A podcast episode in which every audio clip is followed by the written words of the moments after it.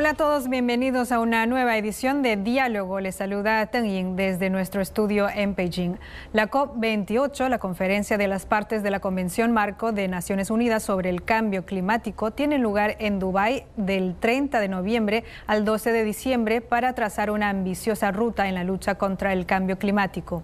Desde la adopción del Acuerdo Climático de París en la COP21 de 2015, las conferencias posteriores han girado en torno a la aplicación de su objetivo clave, detener el aumento de la temperatura media mundial por debajo de 2 grados centígrados y proseguir los esfuerzos para limitar el aumento a 1,5 grados centígrados por encima de los niveles preindustriales. ¿Cómo ha sido la conferencia de este año? ¿Qué más queda por hacer en el combate contra el cambio climático? Para analizar este tema tendremos el gusto de conversar con el doctor Marco Cabero, científico y fundador del Camino de los Andes para la Ciencia y la Tecnología. Bienvenido, doctor. Denis, ¿cómo estás? Un gusto saludarte. Doctor, sabemos que esta COP28 es posiblemente la mayor cumbre sobre el clima celebrada hasta la fecha. ¿Cuáles son los aspectos de esta COP28 en los que debemos centrarnos y en qué se diferencia esta cita con las ediciones anteriores? Bien, esta es una muy buena pregunta. Fundamentalmente, eh, la COP28 eh, se enfoca en temas claves como son el financiamiento la, para la pérdida y el daño. La COP28 se centrará en la financiación para la pérdida y el daño causados por el cambio climático, especialmente en los países en desarrollo. Eh, ellos también se enfocarán en energía limpia. La COP28 se centrará en acelerar la transición a fuentes de energía limpia y reducir las emisiones de gases de efecto invernadero hasta el 2030. Ah, se está trabajando un acuerdo climático internacional la COP28 tiene como objetivo establecer un, nuevo acuerdo climático internacional aplicable a todos los países que entrará en vigor en el 2025. Se, se, habla también de derechos humanos. La crisis climática sabemos que es una cuestión de derechos humanos en muchos sentidos. Y esto es un tema central de la COP28. El cambio climático afecta de manera desproporcionada a los países más pobres y vulnerables, que son al mismo tiempo los que menos contribuyen a él. Un tema importante también es la educación como catalizador para la acción climática. Este año, por primera vez en la historia de las COP, este tópico ha sido presentado en uno de los paneles. El financiamiento climático. Examinar las discusiones sobre el apoyo financiero para acciones climáticas, especialmente para las naciones en desarrollo, que pueden requerir asistencia para implementar prácticas sostenibles. Transferencia tecnológica es otro aspecto muy importante, la de explorar acuerdos e iniciativas relacionadas con la transferencia de tecnologías limpias, tecnologías verdes y sostenibles para ayudar a los países a cumplir sus objetivos climáticos. Adicionalmente, el secretario de la ONU, Antonio Guterres, reiteró el llamado a los países a triplicar las energías renovables, duplicar la eficiencia energética y gradualmente eliminar los combustibles fósiles. El secretario general de la ONU también añadió que los estados deben garantizar que todas las personas de la Tierra estén cubiertas por alertas tempranas contra condiciones climáticas extremas. Hay algo importante que aprovecho la, oportunidad para mencionar. Es eh, el informe anual sobre la malaria destaca la creciente amenaza del cambio climático más personas están contrayendo la enfermedad, según el último informe publicado por la Organización Mundial de la Salud. Se calcula que en el 2022 se produjeron aproximadamente 249 millones de casos de paludismo en todo el mundo. Esto superó en 16 millones el nivel prepandémico de 233 millones registrado en 2019. Este informe profundiza además el nexo entre el cambio climático y la malaria. Los cambios de temperatura, la humedad, las, precipitaciones pueden influir en el comportamiento y la supervivencia del mosquito anófeles. Es el mosquito que transmite la enfermedad de la malaria. Los fenómenos meteorológicos extremos, como las olas de calor, las inundaciones, también pueden repercutir directamente en la transmisión y la carga de morbilidad. Las inundaciones catastróficas que sucedieron en Pakistán en el 2022, por ejemplo, multiplicaron por cinco los casos de paludismo en el país. Entonces, hay muchos aspectos fundamentales que la COP28 se está enfocando este año. Una alerta para todos. Y el 12 de diciembre de 2015, en respuesta a la preocupante situación del cambio climático, las cerca de 200 partes acordaron por unanimidad adoptar el Acuerdo de París durante la conferencia sobre el cambio climático. Este año, el 2023, se realiza la primera evaluación del Acuerdo de París. ¿En qué consiste y podría hablarnos de este acuerdo? Claro que sí. El Acuerdo de París fue adoptado el 2015 en la COP21. Este es un acuerdo internacional histórico dentro de la Convención Marco de las Naciones Unidas sobre el Cambio Climático. Su objetivo principal es limitar el calentamiento global por debajo de los 2 grados Celsius, por encima de los niveles industriales o preindustriales en este caso, con esfuerzos para limitar el aumento a 1.5 grados Celsius. Para lograr esto, los países participantes se comprometen a realizar contribuciones determinadas a nivel nacional, lo que se conocen como las famosas NDC. Estas NDC describen los esfuerzos de cada país para reducir las emisiones de gases de efecto invernadero y mejorar la resiliencia al cambio climático.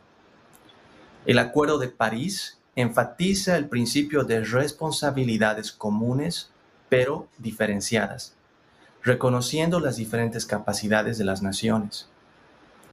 El Acuerdo de París es crucial para la humanidad porque el cambio climático plantea una grave amenaza a los ecosistemas, las economías y también el, bienestar humano.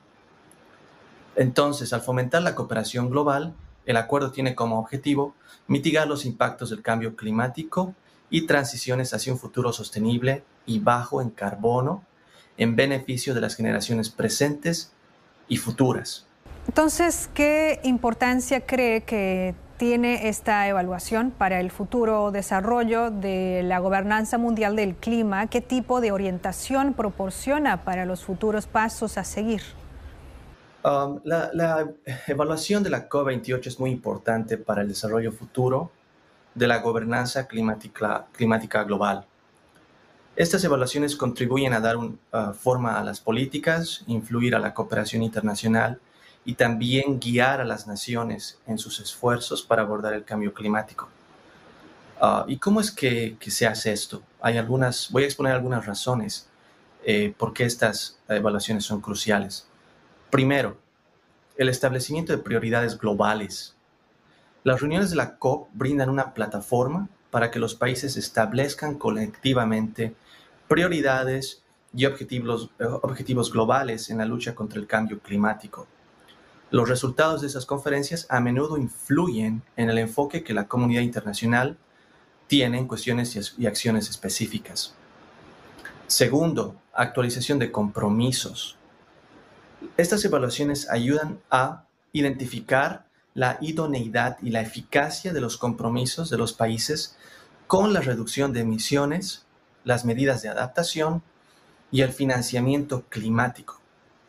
Alientan también a las naciones a mejorar sus, compromisos basándose en la evolución del conocimiento científico y también el contexto global cambiante. Tercero, orientan el financiamiento climático. Evaluar el progreso y la eficacia de los mecanismos de financiamiento climático es esencial para garantizar que los recursos financieros se movilicen y se asignen de manera adecuada. Esto incluye evaluar el cumplimiento de las promesas de los países desarrollados de brindar asistencia financiera a las naciones en desarrollo. Cuarto, fomentar la innovación.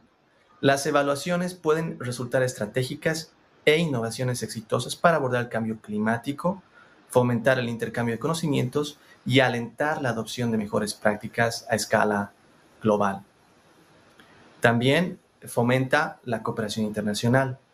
Las evoluciones de la COP contribuyen a evaluar la eficacia de la cooperación y la diplomacia internacionales para abordar un desafío global como es el cambio climático.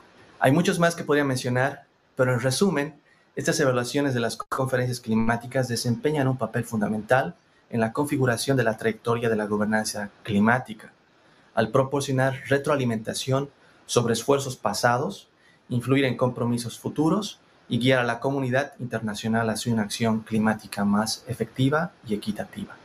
Teniendo en consideración que China es la segunda economía mundial e importante representante de los países en desarrollo, ¿cómo ve usted las acciones adoptadas por Beijing en materia de la gobernanza climática en los últimos ocho años? Perfecto. Durante los últimos ocho años, China ha emprendido una serie de acciones y compromisos notables en el ámbito de la gobernanza climática. Algunos de estos aspectos clave incluyen los objetivos de la reducción de emisiones. China estableció oh, ambiciosos objetivos en la reducción de emisiones. En particular, en septiembre de 2020, el presidente Xi Jinping anunció que China pretende alcanzar el máximo de sus emisiones de dióxido de carbono antes de 2030 y lograr la neutralidad de carbono para el 2060. Esto es definitivamente un paso significativo hacia el futuro logro de los países o de los objetivos climáticos globales. Segundo, las inversiones en energías renovables. China ha sido un líder mundial, es un líder mundial en realidad, en inversiones de energías renovables. China se ha convertido oh, mucho en un país que proyecta y promueve la energía solar, energía eólica, y se ha convertido también en un importante productor de paneles solares y turbinas eólicas. Los mercados de carbono. China está trabajando para establecer un mercado nacional de carbono que, que se considera el más grande del mundo. Este mercado está diseñado para alentar a las empresas a reducir sus emisiones de carbono poniendo un precio al carbono. Medidas de eficiencia energética. China ha implementado varias medidas para mejorar la eficiencia energética.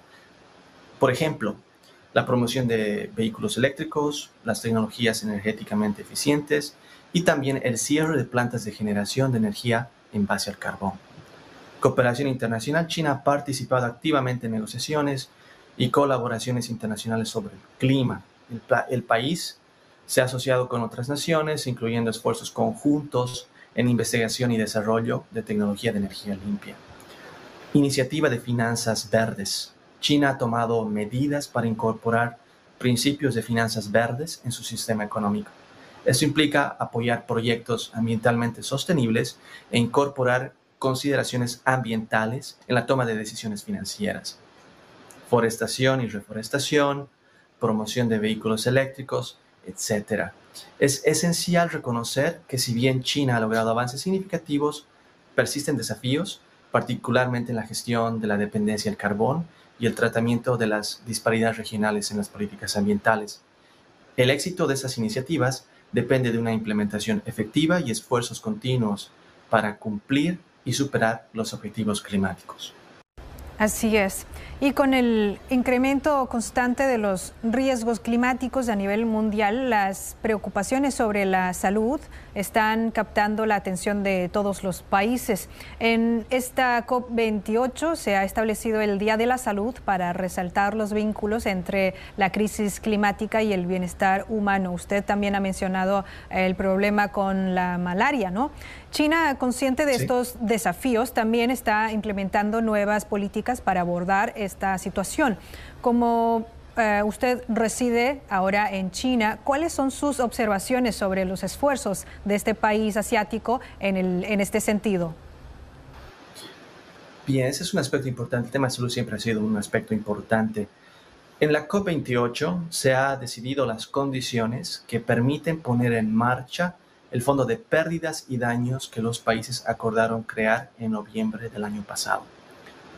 La Organización Mundial de la Salud se ha unido al colectivo mundial de profesionales para pedir que los efectos del cambio climático en la salud ocupen un lugar central en las negociaciones de la COP28. Esto es histórico. Por otro lado, China ha demostrado un compromiso con las cuestiones ambientales y relacionadas con la salud mediante la implementación de medidas para reducir la contaminación del aire, promover las energías renovables y mejorar la calidad ambiental general. Yo he sido un testigo de cómo la contaminación del aire ha reducido en los últimos años. Es un cambio realmente dramático e importante y evidentemente positivo. Las políticas de China para abordar la contaminación del aire han sido notables, con un enfoque en reducir las partículas y mejorar la calidad del aire en las áreas urbanas. Por ejemplo, Beijing, el cambio es, es, eh, es gigante. El país ha establecido objetivos para reducir las emisiones de carbono y, mejorar también la eficiencia energética. China ha reconocido las implicaciones del cambio climático para la salud, incluida la posibilidad de que se produzcan fenómenos meteorológicos extremos, patrones cambiantes de enfermedades y otros riesgos relacionados con la salud. Abordar estos desafíos a menudo implica una combinación de políticas ambientales, medidas de salud pública y cooperación internacional también. China y Estados Unidos son, digamos, el centro de atención durante la COP28. Recientemente los dos países publicaron conjuntamente la declaración de Sunnylands sobre el fortalecimiento de la cooperación para abordar la crisis climática. En este documento se anunció el lanzamiento del grupo de trabajo sobre la mejora de la acción climática para la década de 2020 entre China y Estados Unidos. La declaración menciona el compromiso de ambas partes en acelerar acciones concretas en ocho áreas específicas, tanto antes como después de la COP28. ¿Cuáles considera usted que son los aspectos más destacados de estas acciones concretas? Esto uh, nos remonta al 15 de noviembre de 2023, cuando el presidente Xi Jinping sostuvo un encuentro con el presidente Joe Biden de Estados Unidos Um, en este encuentro se emitió esta declaración de Sunny Lance sobre el fortalecimiento de la cooperación para abordar la crisis climática. En este documento se anunció uh, el grupo de trabajo sobre la mejora de la acción climática para la década de 2020. Esa declaración menciona el compromiso de ambas partes en acelerar acciones concretas en ocho áreas específicas. ¿Cuáles son estas áreas? Energía limpia, transporte, industria, edificios, agricultura, financiamiento, investigación y desarrollo. Cooperación internacional también. La declaración de Sunny Lance sobre el fortalecimiento de la cooperación para abordar la crisis climática eh, es un documento muy, muy importante. Por ejemplo, en el tema de energía limpia, uh, ambas partes, China y Estados Unidos, se comprometen a acelerar la transición hacia energía limpia y renovable en cuanto a transporte, ambas partes se comprometen a acelerar la transición hacia el transporte limpio y de cero emisiones. E industria. Ambas partes se comprometen a acelerar la transición hacia una industria limpia, limpia también y de cero emisiones. Edificios. Ambas partes se comprometen a acelerar la transición hacia edificios de alta, de alta eficiencia energética y también de cero emisiones. Agricultura. Eh, ambas partes se comprometen a acelerar la transición hacia prácticas agrícolas y forestales sostenibles y también de cero emisiones. Financiamiento es un aspecto importante.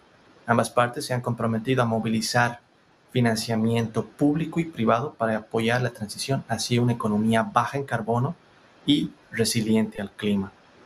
Investigación y desarrollo, como siempre, eh, un aspecto fundamental en cualquier tipo de proyecto y emprendimiento, uh, se comprometen, ambas partes se comprometen a aumentar la inversión en investigación y desarrollo de tecnologías limpias y también de cero emisiones.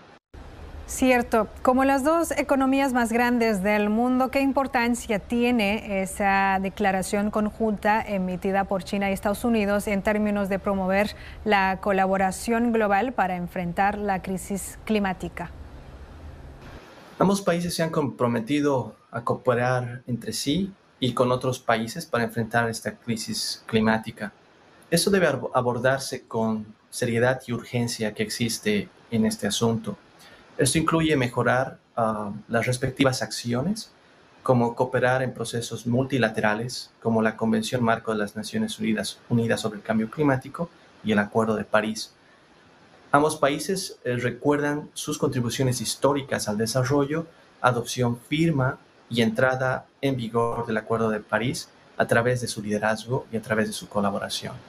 El cambio climático constituye un desafío global al que se enfrenta toda la humanidad y los países en desarrollo no son ajenos a los impactos adversos de este fenómeno. Usted y yo, nosotros vivimos en un país en desarrollo y eh, creo que la mayoría de los países hispanoparlantes son países en desarrollo.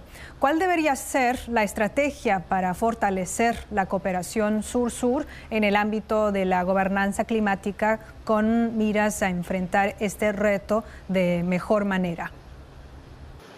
Bien, hay, hay dos aspectos que se deben mencionar aquí. Primeramente, la cooperación sur-sur en el ámbito de la gobernanza climática puede ser una herramienta efectiva para enfrentar este reto. Una estrategia para fortalecer la cooperación sur-sur en el ámbito de la gobernanza climática podría incluir algunos, algunos elementos, por ejemplo, compartir conocimientos y experiencias. ¿Qué significa esto? Los países en desarrollo pueden compartir sus conocimientos y experiencias en la lucha contra el cambio climático. Esto puede incluir, por ejemplo, la identificación de mejores prácticas, la transferencia de tecnología y la colaboración en investigación y desarrollo. Eh, ¿Por qué se menciona esto? Bueno, porque probablemente los países en desarrollo, por ejemplo, China y otros países pueden generar su propia lluvia, ¿no es cierto? Eh, se utiliza un mecanismo especial para que lugares en ciertos lugares de la Tierra donde no existe lluvia, ¿no es cierto? Se pueden usar algunas estrategias para que llueva, ¿no es cierto? Ese tipo de, tecnologías probablemente no son conocidas por otros países, especialmente países en vías, en, vías de desarrollo. Entonces, compartir cierto tipo de experiencias entre países eh, es siempre importante y puede ayudar mucho a que eh, podamos alcanzar estas metas del desarrollo sostenible en un tiempo mucho más corto. También a través de, los datos compartidos entre los países, ah, también se genera un mejor monitoreo de las condiciones meteorológicas a nivel mundial. Así eh, los países pueden ah, vigilar mm, y tomar las acciones con antelación. No, definitivamente esto que dices es muy cierto, Denjin. Uh, esto me ha tocado vivir, eh, vivir en, Beijing, en China. Uh, recuerdo que el año pasado había una época de lluvias muy fuertes en Beijing. Lo que hacíamos nosotros era recibir una alerta en el teléfono que indicaba una emergencia naranja o una emergencia roja, ¿no? Que decía, por favor, quédese en casa, por favor, tenga cuidado, por favor haga esto, no vaya por estas zonas, etc. O sea, tenemos información que nos permite cuidarnos, protegernos y al mismo tiempo estar, estar ah, libres de cualquier tipo de tragedia. Eh, tener esos sistemas de alerta temprana es siempre muy, muy importante para proteger a las personas, proteger eh, los domicilios, qué sé yo, los animales, etc. ¿no? Es un tema fundamental movilizar recursos financieros también es importante. La cooperación sur-sur puede ser una herramienta para movilizar recursos financieros para la acción climática en los países en desarrollo. Eso puede incluir la creación de fondos conjuntos para la financiación de proyectos climáticos y la colaboración en la identificación de fuentes de financiamiento innovadoras. ¿No? A veces, ¿qué es lo que pasa, Denjin? Lo que pasa es que no se hacen proyectos o los proyectos no se llevan a cabo por falta de financiamiento económico. Es muy cierto que eh, existen muchas organizaciones donde hay voluntarios, existen muchas organizaciones que trabajan ad honorem eh, y lo están haciendo muy bien definitivamente, pero a veces eh, todo tiene un límite y, y, más aún cuando estos proyectos envuelven comunidades grandes, ciudades, países. Entonces, eh, el financiamiento es, fundamental para que eh, los países, especialmente del, sur, puedan um, llevar adelante acciones climáticas. ¿no? se requiere un eh, mecanismo, un sistema que, que sea el funcionamiento continuo, ¿no? que no termine um, rápidamente o una vez ah, se termine y ya el proyecto queda como medio terminado. Exacto, exacto. El tema es que el, aspecto climático no es algo que se va a solucionar en un día, ni tampoco uh, puede ser solucionado a través de un acuerdo. Eh, es algo que debe ser construido, ¿no? Tiene que ser construido por cada país. Los países en desarrollo pueden trabajar juntos para abordar los desafíos climáticos comunes y promover la acción climática a nivel regional, ¿no? Um, esto, esto pasó hace un par de años cuando organizamos un, uh, un workshop aquí en Beijing en el 2018, justamente cuando lanzamos eh, el Andean Road, la, nuestra organización acá en China. Los, los expertos que invitamos nos hablaron de, de, sistemas de alerta temprana que ellos utilizan, pero que en la región no los conocíamos.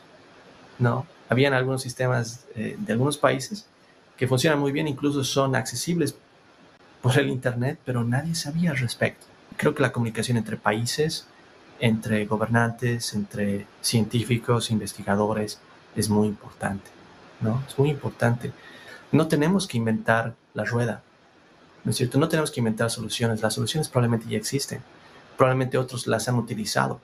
Lo único que tenemos que hacer es adoptarlas, ¿no? Ver la forma de, de, que se adapten a nuestra realidad y, usarlas y promover soluciones. Esto es un, aspecto importante. Algo que también es importante, Denjin, es la educación en la ciencia verde. La educación de la ciencia verde puede ser una estrategia efectiva para fortalecer la cooperación sur-sur en el ámbito de la gobernanza climática. La cooperación sur-sur en el ámbito de la ciencia verde puede incluir la colaboración en investigación y desarrollo la transferencia de tecnología, la creación de marcos regulatorios y también políticas públicas. Todas estas promueven la adopción de tecnologías y prácticas ambientalmente sostenibles. ¿Y esto cómo ayuda? Esto puede ayudar a los países en desarrollo a reducir sus emisiones de gases de efecto invernadero y adaptarse también a los impactos del cambio climático. La cooperación sur-sur en el ámbito de la ciencia verde puede ayudar a los países en desarrollo a aprovechar las oportunidades económicas asociadas con la transición hacia una energía hacia una economía baja en carbono. Esto puede repercutir en incluir la creación de empleos verdes, la promoción de la innovación y el emprendimiento en el ámbito de la tecnología ambiental. Entonces, como puedes ver, el impacto de la ciencia verde está en, diferentes espectros sociales. El beneficio o la misión última de la ciencia es, hacer que las personas tengan un mejor vivir. La, ciencia y la tecnología tienen el propósito de hacer que la vida de las personas mejore. ¿no? Y eso es lo que estamos tratando de hacer nosotros. Brindar información, conocimiento para que cada persona pueda eh, mejorar la forma de vida, su salud, su entorno. Eh, y si nosotros cada uno de nosotros eh, puede hacer eso. Imagínate si muchas personas hacen lo mismo. El impacto es muy grande. Muchas gracias, doctor Marco Cabero, por sus comentarios y por estar con nosotros. Muchas gracias, Eñi. Gracias. Ha sido un placer. Que estén muy bien. Gracias. Amigos, así terminamos esta edición de Diálogo. Les agradecemos la sintonía. Hasta la próxima.